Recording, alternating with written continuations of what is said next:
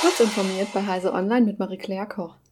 Ein KX-17 genannter, mysteriöser, mit umfangreichen Ressourcen ausgestatteter und offenbar staatlich unterstützter Angreifer hat seit mindestens 2017 tausende potenziell schädliche Server in Eingangs-, Mittel- und Ausgangspositionen des Tor-Netzwerks betrieben. Nach Ansicht eines zur Tor-Community gehörenden IT-Sicherheitsforschers ist dies ein Versuch, im großen Stil Nutzer des Dienstes zu de-anonymisieren.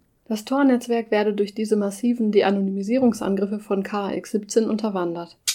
Das vom ehemaligen US-Präsidenten Donald Trump geplante soziale Netzwerk Truth Social konnte eine Milliarde US-Dollar von Investoren einsammeln. Das sei eine wichtige Botschaft an die Big Tech-Unternehmen, erklärte Trump. Die von den namentlich nicht genannten Investoren zugesagte eine Milliarde US-Dollar hat das Partnerunternehmen Digital World Acquisition Corp eingesammelt, das ebenfalls 293 Millionen US-Dollar bereitstellen kann. Das Netzwerk soll Anfang des kommenden Jahres seinen regulären Betrieb aufnehmen.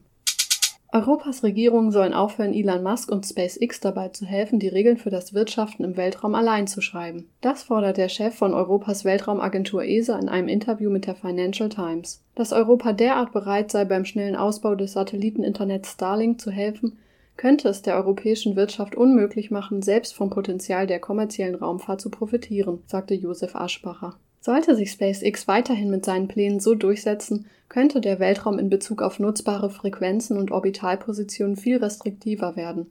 Dabei sollten die Regierungen Europas ein Interesse haben, europäischen Anbietern die Möglichkeit zu geben, auf einem fairen Markt zu agieren. Das Deutsche Architekturmuseum in Frankfurt am Main hat am Samstag die besten Entwürfe eines Computerspielwettbewerbs zur Zukunft der Stadt Frankfurt prämiert.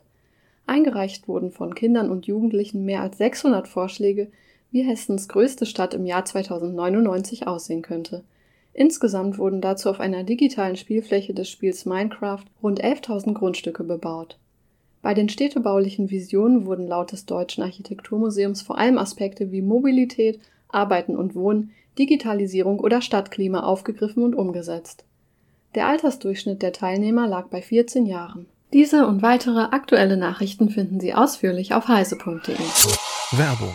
Kurz informiert wird diese Woche präsentiert von Server Hero, den Experten für Server, Storage und Netzwerk. Auch zurzeit liefern wir trotz aller Schwierigkeiten zuverlässig und schnell die Hardware für euer Rechenzentrum und beraten euch außerdem zu allen Themen kostenlos. Aktuelle Empfehlung: Die HPE-Modelle mit AMD-CPU wie der brandneue ProLiant DL365 Gen 10 Plus mit bis zu 128 Kernen bei nur einer Höheneinheit. Mehr Infos auf serverhero.de/heise.